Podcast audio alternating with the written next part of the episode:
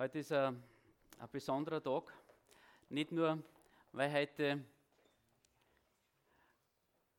weil heute äh, Palmsonntag ist oder weil irgendein bestimmter Tag ist, sondern ich glaube einfach so, wie, wie wir das heute einfach erklärt haben, auch von, von der Margit und auch wie das Ganze war in dieser Woche äh, für die Asens und Schmerolz, dass das einfach so, äh, so ganz klar zeigt, wie Gott einfach ist. Er, er ist einfach auch bei uns in, in, in der größten Not. Er ist da, wo wir um, um Hilfe schreien. Er, er hat da eine Antwort schon drauf. Und, und auch wie, wie das jetzt da mit, mit, den, mit, den, mit euren Opa war, dass, dass er jetzt am Freitag gestorben ist. Ich glaube einfach, Gott weiß ganz genau äh, den richtigen Zeitpunkt. Und er, er hat genau, einfach genau gewusst, okay, der Magi geht es jetzt schlecht, aber ich, ich, sende da den Philipp hin und den Toni und, und ich glaube, das war ganz genau der richtige Zeitpunkt einfach auch für ihn, dass er heimgehen hat dürfen zu seinem himmlischen Vater. Und, und ich, ich finde ich find das so, so gewaltig, dass, dass, dass wir das gemeinsam tragen dürfen, dass, dass wir als Familie einfach auch zusammenstehen dürfen, dass wir dass man nicht allein ist auch einmal in einer Not, dass, dass andere für einen beten und, und, und dass, dass, dass wir auch als Gemeinde einfach wirklich da zusammenstehen dürfen. Das ist auch so ein großes Vorrecht. Und ja, wo soll ich da anfangen? Wir haben, ich habe das letzte Mal am Sonntag war der Norbert Fieten bei uns in der Gemeinde und ich weiß nicht, wer waren von euch da letzten, letzten Sonntag? Schon, schon einige. Und äh, mir ist eines, eines ist für mich da so, so auch groß geworden und das war einfach diese Identität, die dieser Sohn von Anfang an gehabt hat, der verloren worden ist. Und ich, ich habe ein bisschen nachgedacht drüber und äh, wenn, wenn, wir an den heutigen Tag denken, wenn wir zurückdenken, äh, dann denken wir auch zurück, wo Jesus äh, an, an, auf, auf einen Eselfüllen eingezogen ist in Jerusalem und, und wo er als König äh, gefeiert wurde. Und, und Jesus hat genau gewusst, wer er war. Jesus hat seine Identität kennt. Er, er hat es zulassen, dass er als König verehrt worden ist. Er hat genau gewusst, ja, er ist, ist der König über Israel. Und, und die Identität von Jesus ist auch angegriffen gewesen. Denken wir zurück an, an, den, an die Versuchung durch den Teufel in der Wüste. Äh, da hat der Teufel zu ihm gesagt, ja, wenn du der Sohn Gottes bist, wenn du der Sohn Gottes bist. Jesus war in seiner Identität auch herausgefordert und er war auch angegriffen. Und so habe ich gedacht, okay, wenn Jesus in seiner Identität herausgefordert war und angegriffen war, dann werden wir das auch ab und zu mal sein. Und so möchte ich heute über unsere Identität sprechen.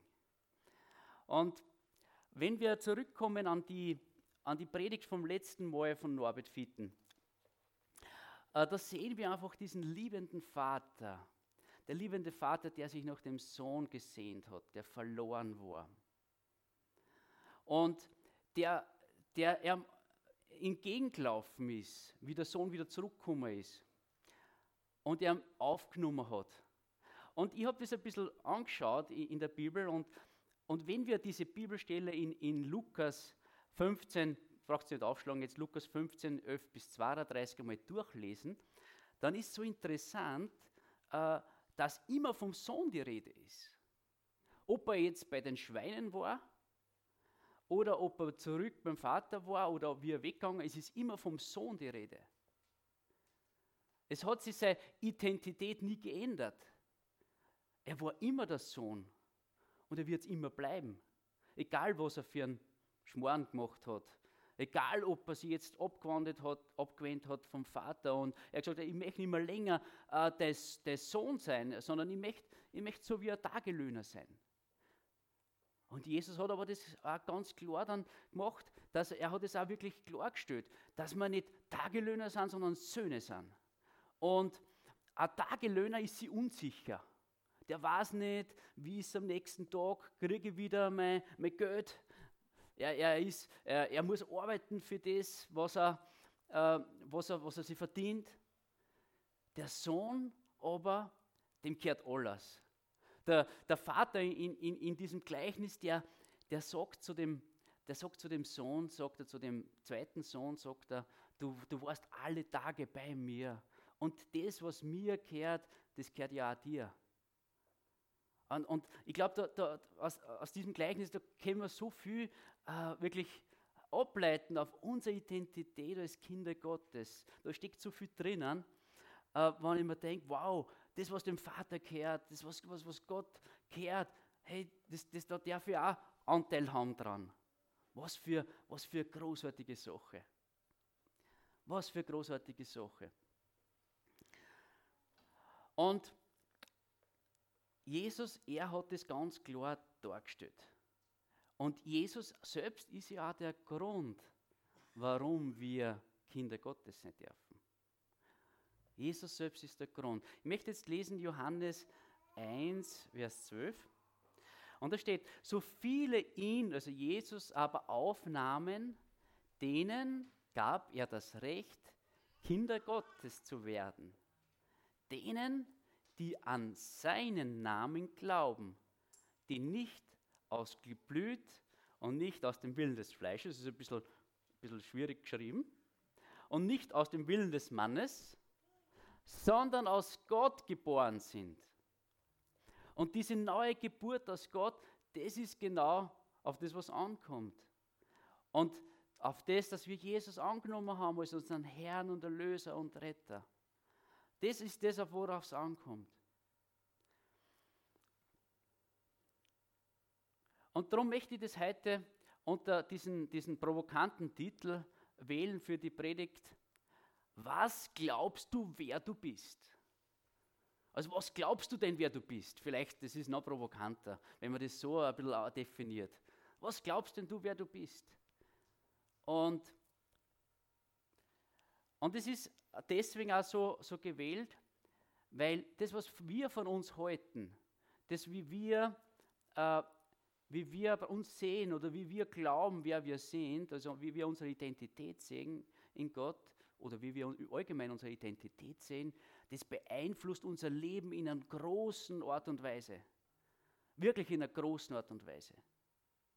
Wir, manchmal versuchen wir, Dinge zu, zu ändern in unserem Leben. Wir, wir, wir, versuchen, äh, gute Christen zu sein. Ich weiß nicht, wer hat das schon mal versucht, ein guter Christ zu sein von euch? Ja, es sind lauter gute Christen, lauter brave Christen. Ja.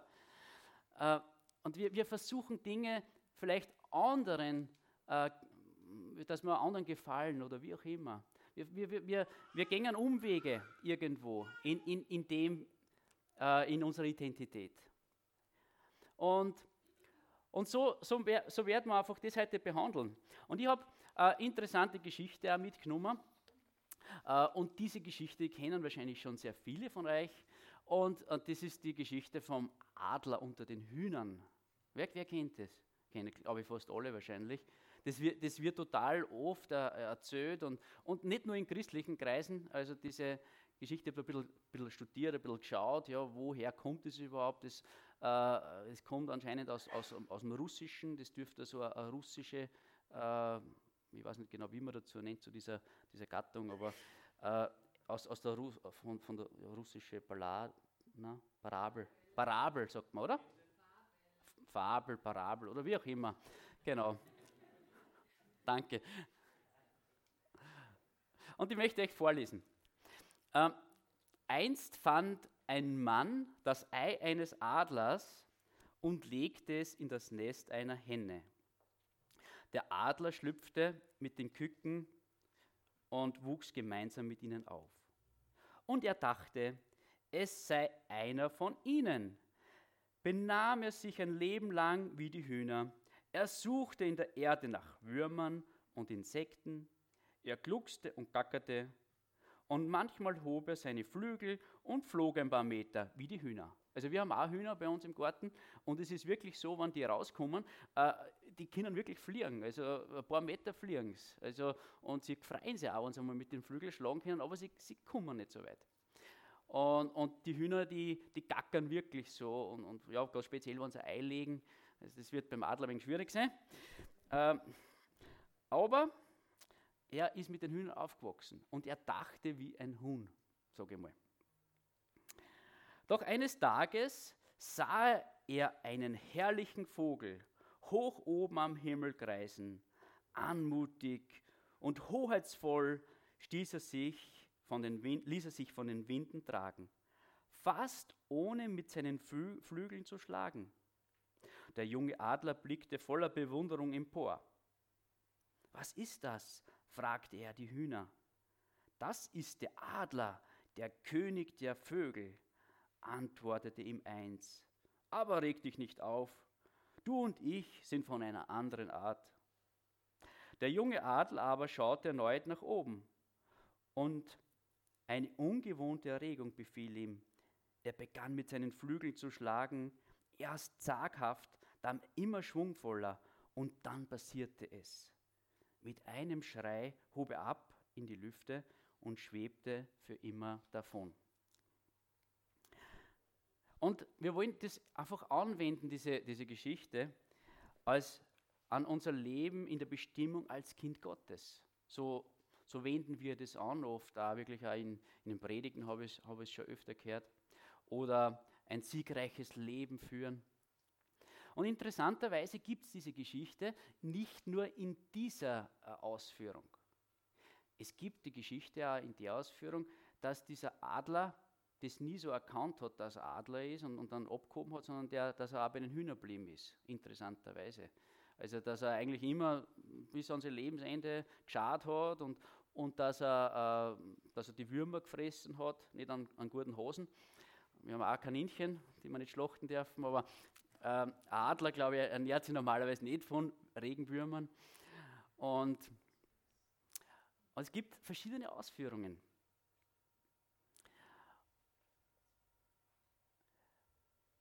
Und der erfolgreiche Ausgang oder nicht erfolgreiche Ausgang dieser Geschichte,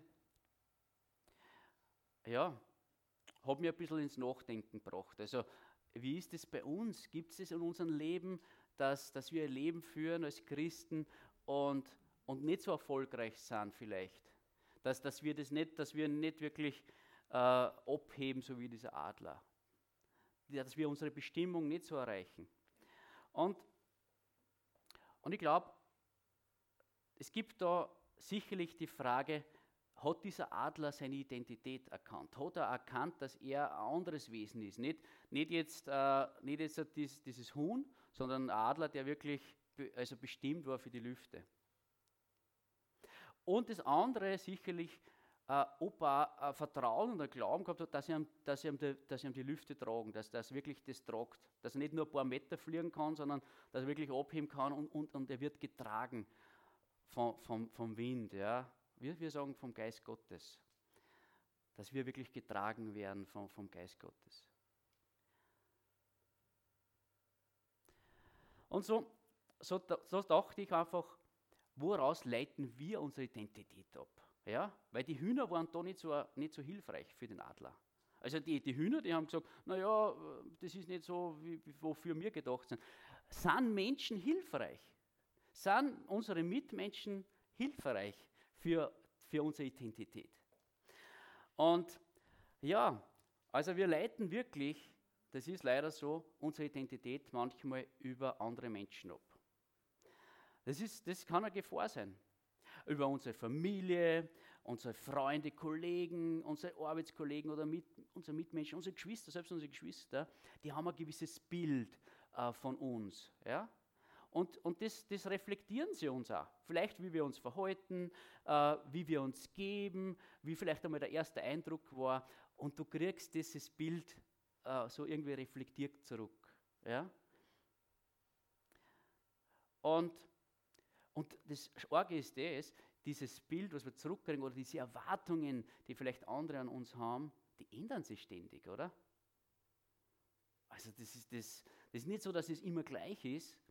Und wenn man, wenn man da wirklich genau mal nachdenkt drüber, dann muss man sagen, eine fixe Identität kann ich da drin eigentlich nie haben. Ich kann mir nicht wirklich sicher sein, dass ich jetzt das erreicht habe, was andere wollen. Das kann ich nicht. Ich kann mir da nicht sicher sein. Und ich bin wirklich mehr als die Summe, oder meine Identität ist wirklich mehr als die Summe der äh, Reflexionen oder der Gedanken, die andere über mich haben, oder der Erwartungen, die andere über mich haben. Das heißt, ich kann meine Identität nur über meine Stellung in Christus definieren, die wirklich fix ist. Ja? Also über, über, Menschen ist es unmöglich. Also das heißt, wenn ich jetzt äh, die Erwartungen erfüllen möchte, die andere an mir haben, dann kann ich meine Identität davon nicht ableiten. Was auch mit der Identität zu tun hat, ist, äh, wie wertvoll wir uns fühlen oder wie wertvoll wir sind. Das hängt auch sehr stark mit unserer Identität zusammen. Und, und wenn, wenn wir jetzt nachdenken, wie wertvoll fühle ich mich, ja? ist, ist, ist, es das, ist es so, dass ich manchmal mit der Minderwertigkeit äh, zu kämpfen habe, weil ich die Erwartungen der anderen nicht erfüllen kann? Oder woran messen wir unseren Wert? Woran ist die, wo ist die Gefahr, dass wir unseren Wert messen? Und, und ich möchte ein paar Sachen aufzählen, die da auch wirklich auch manchmal, was wirklich so ist. Manche äh, sind in einer, in, einer, in einer, wohlhabenden oder angesehenen Familie vielleicht groß geworden. Vielleicht äh, ein Sohn von einem Großbauern, der in, in, der, in dem Ort äh, wirklich äh, was, was, was zum Sagen hat, ja, der, der im Gemeinderat vielleicht Bürgermeister ist oder wie auch immer, und, und da, wenn ich dann meine Identität davon ableite, sage okay, mein Papa, mein Papa ist der Großbauer XY. Äh, und ja, hm, ich habe schon was zum Sagen da in diesem Ort. Ja. Wenn ich da mein, mein, meinen Wert bestimme über, über meine Familie vielleicht, äh, dann ist da auch eine Gefahr drinnen, oder? Ich, ich habe jetzt nicht auf irgendeinen, äh, äh, auf irgendeinen Landwirt jetzt ab, abgezielt, außerdem ist der Felix eh nicht da heute. Es sind zwar ein paar Burmer da und, und ein paar Töchter, und auch Töchter, eine Tochter, nicht ein paar Töchter. auf das habe ich, hab ich, überhaupt nicht äh, gedacht. Äh,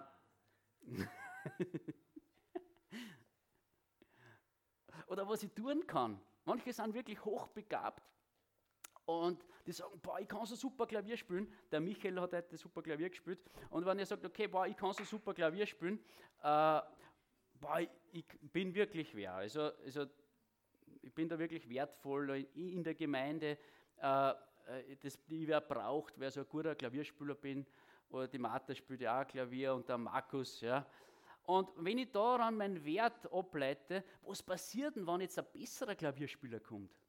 Wie ist denn das beim Lobpreis? Wenn, ich, wenn, jetzt, wenn jetzt da ein paar Klavierspieler sind, äh, was ist, wenn da wer anderer besser spielt, ist der andere dann mehr wert als, als du? Oder, oder, oder wer, wie ist denn das? Wer ist denn dann mehr wert? Oder beim, beim Schlagzeugspielen, wenn dann einmal drei Schlagzeugspieler da sind, äh, wie ist das dann? Ist dann der, der was am besten Schlagzeug spielen kann, mehr wert? Ein Profimusiker vielleicht? Ja, die Gefahr ist aber da. Egal, was du kannst oder was du machst äh, und was du, was du wirklich kannst äh, oder auch nicht kannst. Manche von uns haben immer gehört, daheim, du kannst nichts. Du bist ein dummer Bur. Ja, aus dir wird eh nichts. Ist dann mein Wert ist dann mein Wert, bin ich dann wertlos? Wenn ich mich, wenn ich mich über das definiere? Was ich von, von meinen Eltern vielleicht gehört habe? Oder andere definieren ihren Wert über, über das, was sie haben, was sie besitzen. Und, und äh, wir sind eine Gemeinde, wir sind gesegnet, wirklich finanziell auch. Wir leben nicht in einem armen Land und und es kann dann schon mal vorkommen, dass wir uns definieren vielleicht über das Auto, was wir fahren. Ja? Äh, keine Ahnung, was für Marken, aber äh, ist, es, ist es nicht auch äh, vielleicht so, dass, das, dass da auch eine gewisse Gefahr liegt, dass ich sage, okay, wow, ich habe diese Marken XY, vielleicht am BMW, ich weiß nicht, ob man wer am BMW fährt, äh, und den braucht man im Innviertel, damit man wer ist. Also im Innviertel gibt es viele BMW-Fahrer, stimmt, glaube ich. Äh, das, das kann auch einen Wert äh, angeben. Ja? Wo nehmen wir unseren Wert her? Und Wert und Identität haben sehr viel miteinander zu tun. Das hängt zusammen. Wie wertvoll wir uns sehen, äh, welche Identität wir wirklich haben. Unsere Identität wird nicht durch unser, unser Umfeld und nicht durch unseren Wert, den wir vielleicht von anderen aufgedruckt kriegen oder von der Gesellschaft, was man alles haben muss, was man alles äh, besitzen muss, was man alles können muss. Unser Wert wird durch das nicht bestimmt. Ich möchte dazu äh, 1. Petrus 2, Vers 9 bis 10 lesen. Und es gibt eine Identität, die darüber hinausgeht. Und das, da lesen wir, also Petrus schreibt da, ihr aber seid ein auserwähltes Geschlecht, ein königliches Priestertum, eine heilige Nation, ein Volk zum Besitztum, damit ihr die Tugenden dessen verkündigt, der euch aus der Finsternis zu seinem wunderbaren Licht berufen hat. Wir sind auserwählt, ein Kö königlich, he heilig, ein heiliges, heiliges äh, Nation, heilige Nation. Und wir gehören zu Gott. Wir, wir gehören eigentlich Gott. Nicht nur zu Gott, sondern wir sind eigentlich, wir gehören Gott. Wir, wir haben unseren Wert bekommen wir von Gott selbst. Unser Wert bestimmt Gott, bestimmt unseren Wert als Kinder Gottes. Wir brauchen uns über, über die anderen Dinge keine Gedanken mehr machen. Die können wir beiseite lassen. Die können wir wirklich weglegen. Und wenn wir die Dinge weglassen, die unsere Identität und unser, unseren Wert bestimmen, dann kommen wir in eine ganz neue Freiheit hinein. In der Freiheit der Kinder Gottes kommen wir da hinein. Es gibt, es gibt Leute mit, mit Berufung in ihrem Leben unter uns, wo, wo Gott schon geredet hat, wo Gott in ihr Leben geredet hat. Und lass dich nicht aufhalten von den Dingen dieser Welt. Lass dich nicht aufhalten von dem, wie, wie du oder andere vielleicht über dich selber denken oder von dem, wie andere über dich denken. Das, was du erfüllen solltest, das, was du erschaffen solltest, damit du wirklich angesehen bist oder wertvoll bist, damit, damit du ein gestandener Christ bist vielleicht. Ja? Lass dich nicht von dem nicht zurückhalten. Ich möchte, äh, als Beispiel möchte ich den Saulus jetzt einmal anschauen. Ja? Saulus war ja hochinteressant. Saulus äh, war ja vorbildlicher Jude, muss man sagen. Ja? Und der hat sich wirklich was einbilden können, wirklich auf, auf seine Bildung, der war wirklich best ausgebildet, auf sein Bürgerrecht, also er war ja Römer auch gleichzeitig, aber auch als Jude aufgewachsen, also er hat jüdische Vorfahren gehabt. Und er war wirklich eifrig, das Gesetz zu erfüllen. Ja, also er hat wirklich, er war so eifrig, dass er die, die Jünger verfolgt hat. Also er war ja äh, wirklich sehr, ein, äh, er, wie gesagt, er war wirklich stark, er hat sich stark gefühlt. Er hat glaubt, er macht alles richtig. Und dann ist diese große Wende gekommen, wo Jesus ihm begegnet ist.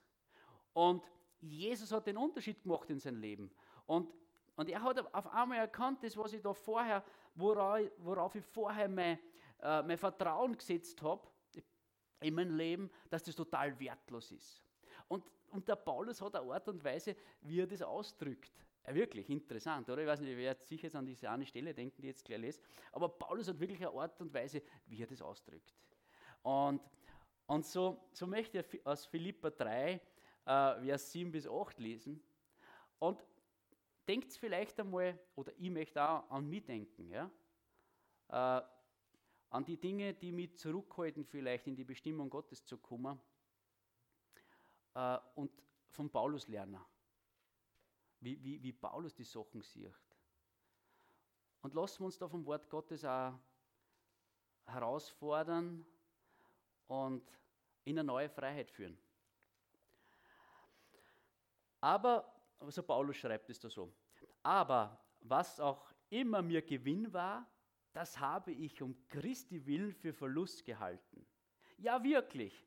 Ich halte auch alles für Verlust, um der unübertrefflichen Größe der Erkenntnis Christi Jesu, meines Herrn willen, um dessen Willen ich alles eingebüßt habe und es für Dreck halte, damit ich Christus gewinne. Für Dreck halte. Das ist eine, äh, der, wirklich eine starke Aussage, die uns wirklich herausfordern kann. Worauf wir unser Vertrauen gesetzt haben, da wo wir vielleicht unsere Identität gesehen haben, bevor wir zu Jesus gekommen sind. Vielleicht haben wir Dinge noch mitgenommen in unser, unser Leben mit Jesus, dass wir sie für Dinge für Dreck halten. Paulus ist da ganz extrem.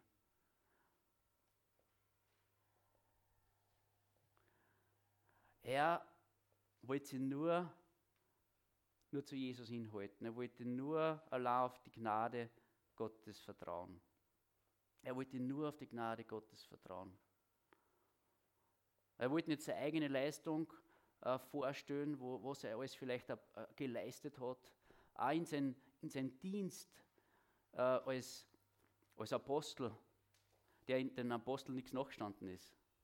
Als Prediger, Verkündiger des Wortes. Äh, in diesem Vorbild. Er hat gesagt, seine Leistung, die Leistung, was ich da erbracht habe, halte ich alles für Dreck. An der Gnade hält hält er fest. Ja. Er war ein Vorbild und auch das, was er, wo er hergekommen ist, das hat er wirklich abgelegt. In Galater 6, Vers 15, er kommt auch wirklich zu dieser Erkenntnis, dass er sagt, er war ja Jude und Jude sind beschnitten worden. Und er sagt dann, denn Weder Beschneidung noch Unbeschnittensein gilt etwas, sondern eine neue Schöpfung. Unsere Identität in Christus, unser neues Leben, was wir von Gott kriegen, das gilt was. Das gilt was. Das gilt was. Und wir sind eine neue Schöpfung in Christus. In 2. Korinther lesen wir äh, Kapitel 5, Vers 17. Daher, wenn jemand in Christus ist, so ist er eine neue Schöpfung. Das Alte ist vergangen, Neues oder alles ist neu geworden. Alles ist neu geworden. Siehe, Neues ist geworden, steht in, in der Elberfelder Übersetzung. Und du bist eine neue Schöpfung und das ist eine Wahrheit. Es ist eine Wahrheit. Und alles andere, das was, was du vielleicht dir denkst, wo du den Wert der Identität suchst, ist eine Lüge. Du bist eine neue Schöpfung in Christus. Es ist nicht wichtig, was du besitzt, es ist nicht wichtig, was du kannst. Überhaupt nicht. Das Wichtigste ist, du bist ein Kind Gottes. Du bist eine neue Schöpfung in Christus Jesus.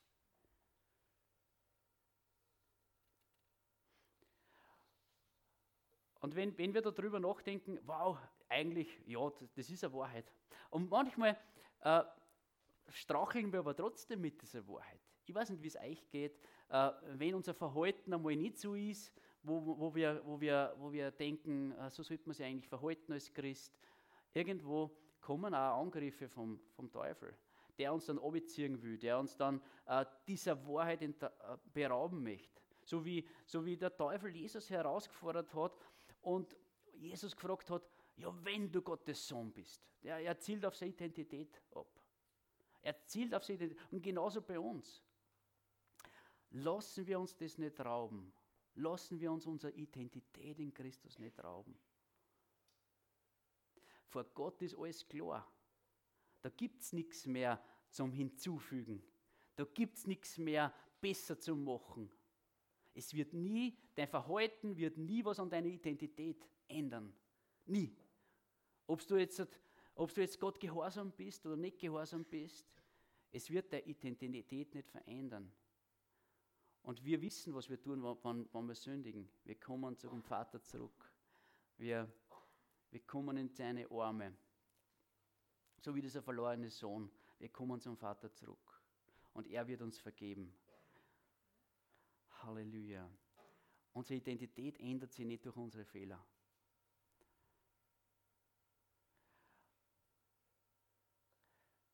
Und da dürfen wir uns sicher sein.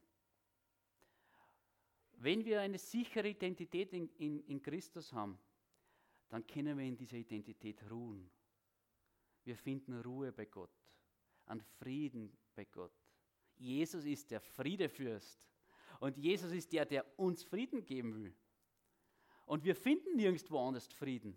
Wir haben jetzt diese Wochen, haben wir, am Mittwoch haben wir gesprochen über, über Frieden und haben gebetet über Frieden. Äh, an Weltfrieden in, in dem Sinne wird es jetzt da nicht geben in dieser Zeit. Später mal. Aber wahren Frieden können wir nur bei Jesus finden. Wahren Frieden finden wir nur bei ihm. Und wir können sicher ruhen in, in unserer Identität in, in Jesus. Wir brauchen anderen nichts mehr beweisen. Wir, wir können authentisch sein. Wir können so sein, wie wir, wie wir sind. Mit unseren Fehlern, mit unseren Schwächen, mit unseren Stärken, so wie Gott uns gemacht hat. Wir, wir, wir, wir brauchen anderen nichts mehr beweisen. Und wir können uns selbst annehmen, weil Gott uns angenommen hat.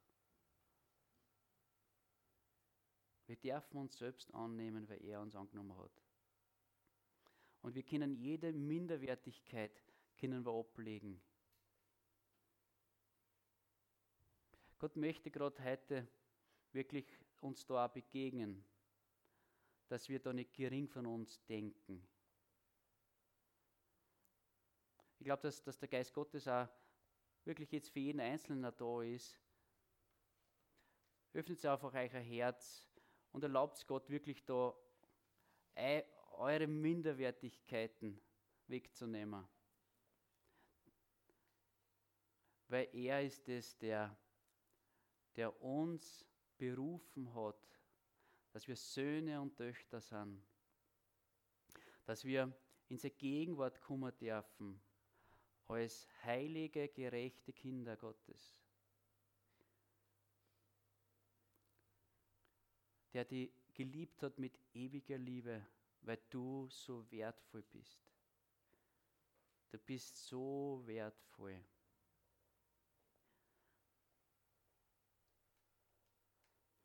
Weißt du, wie wertvoll du bist?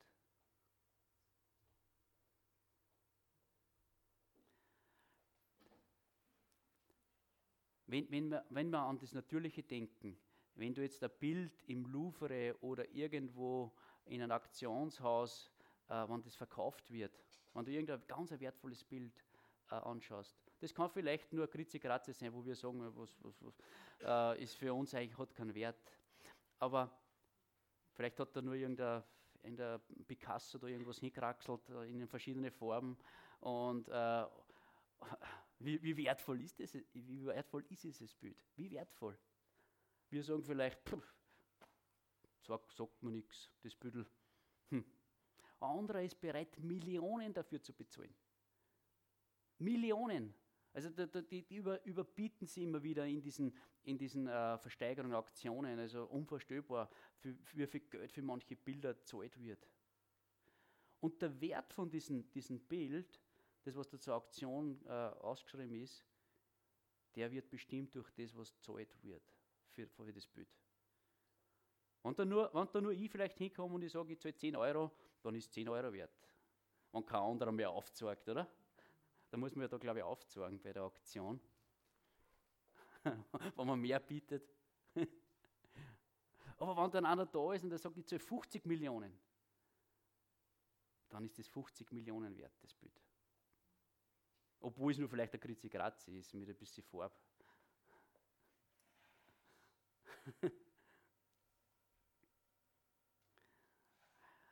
Und Wir sind viel, viel wertvoller.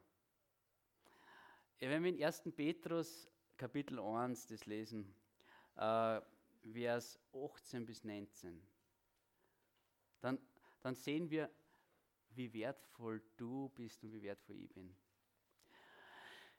Denn ihr wisst, dass ihr nicht mit vergänglichen Dingen, mit Silber oder Gold erlöst worden seid, von eurem eitlen, von den Vätern überlieferten Wandel, sondern mit dem kostbaren Blut Christi, als eines Lammes ohne Fehler und ohne Flecken. Es gibt im ganzen Universum nichts Kostbares als das Blut Jesu Christi. Wenn ein Vater, der Vater aus Liebe seinen Sohn hingibt, dieser Wert ist, ist, ist, un, ist unvorstellbar, es ist nicht ermessbar. Und, und dieses Blut Jesu Christi, das hat uns erkauft, das hat uns erlöst. Jesus hat uns gemord, wie er ans Kreuz gegangen ist. Ich habe ich hab einmal vor kurzem, das ist noch gar nicht so lange her, äh, Jesus gesehen. Wer sieht ab und zu Jesus? Äh, ich habe hab Jesus gesehen, wie er an, auf Golgatha gegangen ist und er mir angeschaut. Er hat sich umgedreht. Also er hat das Kreuz getragen und er hat sich dann nochmal umgedreht und hat mir angeschaut. Ja? Und, und ich habe eine Zeit lang ich gedacht, okay, Jesus, möchtest du, dass ich dir da, da folge? Was, was heißt das? Er hat einfach mich gesehen. Und mir ist jetzt vor kurzem bewusst worden, dass ich wirklich alles ablegen darf bei Jesus, dass, dass, ich ihm, dass ich ihm alles geben darf. Wieder mal neu bewusst worden. dass ich ihm wirklich mein ganzes Leben geben darf, meinen ganzen Müll, was ich habe, und dass er mich komplett frei macht von dem allen. Auch von dem, was ich vielleicht leisten sollte oder, oder möchte oder wie auch immer. Was ich selber glaube, ich muss können. Dass ich ihm das alles geben darf. Und dass ich total frei sein darf. Weil er hat jede Sorge, je, jede Not, jede Sünde hat er mitgenommen, getragen. Er hat, er, er hat, er hat gelitten. Er hat diesen schweren Weg hat er beschritten. Für mich und für die. Und wir brauchen es nicht mehr selber tragen. Halleluja. Wir brauchen nicht mehr, mehr das selber tragen. Halleluja. Du bist wertvoll. Du bist mit dem Kostbarsten erkauft, was es im ganzen Universum gibt. Halleluja. Halleluja. Halleluja. Ich möchte jetzt zum Abschluss beten und wir sind in der Vorbereitung, sind, sind noch zwei Sachen auch jetzt groß geworden, wo ich, wo ich glaube, ja, wo man ein anderes Mal, wo ich anders Mal predigen werde. Äh, und das ist so, ich weiß nicht, wir, wir, haben fünf, wir haben fünf Finger, oder? An jeder Hand. Die meisten. und, und so, und wenn, wenn, wir so, wenn wir so, so da drinnen stehen in diesem Kampf um unsere Identität, ja? Wie, wie, wie kommen wir da weiter? Ja? Und, und einerseits Gnade hat fünf Buchstaben, ja? Also G, A, Gnade. Ja, wer kann gut buchstabieren? ich kann es im Englischen nicht und im Deutschen noch weniger. ich habe einmal, hab einmal im Englischen meinen Namen buchstabieren müssen, das war eine Katastrophe. in, ah, in, in New York irgendwas bestellen, Karten bestellen. Also gut. Gnade hat fünf Buchstaben. Und, und zweitens, Geist hat auch fünf Buchstaben. Der Geist Gottes. Weil der Geist Gottes bezeugt unserem Geist, dass wir Kinder Gottes sind. Äh, wir, wir sind angewiesen auf Gottes Geist. Wir, wir sind angewiesen, wir dürfen durch die Gnade Gottes immer wieder zu ihm kommen und Gnade empfangen.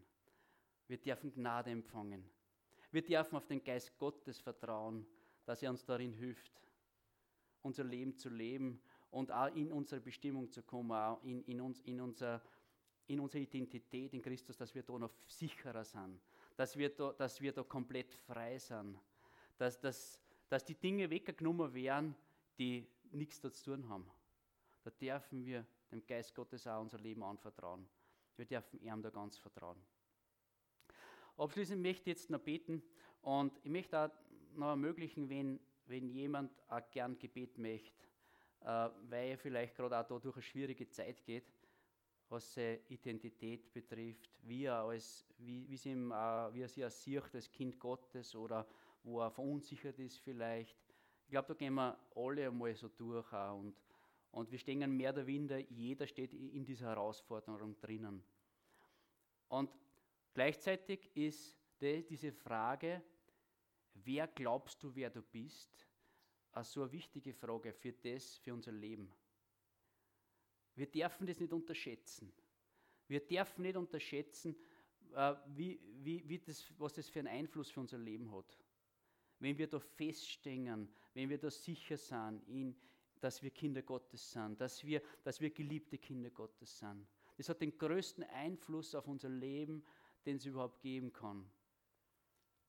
Wenn der Heilige Geist uns da frei macht und uns das offenbart. Und er wird uns noch in größere Offenbarungen führen und uns weiterführen danach. Da, da tut sich so etwas Großes auf. Und umso näher wir Jesus kommen, umso mehr wird uns bewusst, wer wir sind. Umso mehr wir wissen, wer er ist, umso mehr wird uns bewusst, wer wir sind.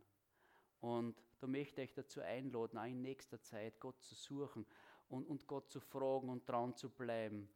Und, und der Tobi hat es bei seiner Predigt beim letzten Mal hat er benannt, wir bleiben dran. Und das hat mir gut gefallen eigentlich. Wir bleiben dran. Und er hat, das, er hat dann gesagt, okay, er hat gesagt, wir bleiben dran im Wort Gottes, in der Lehre, ja, dann in den Gebeten, wir wir kommen, wir begegnen Gott in, unseren Gebeten, wir kommen im Gebet zu ihm, wir bleiben in Verbindung, Gemeinschaft, wir bleiben dran in der Gemeinschaft. Wir brauchen einander, wir brauchen die Gemeinschaft zu Gott, wir brauchen diesen, diesen Austausch. Und es ist eine Überlebensfrage. Ich möchte es so weit stellen, es ist eine Überlebensfrage. Also es ist, wie wir diese Frage beantworten, es geht um unser Leben. Und darum ist es so wichtig. Wir bleiben dran.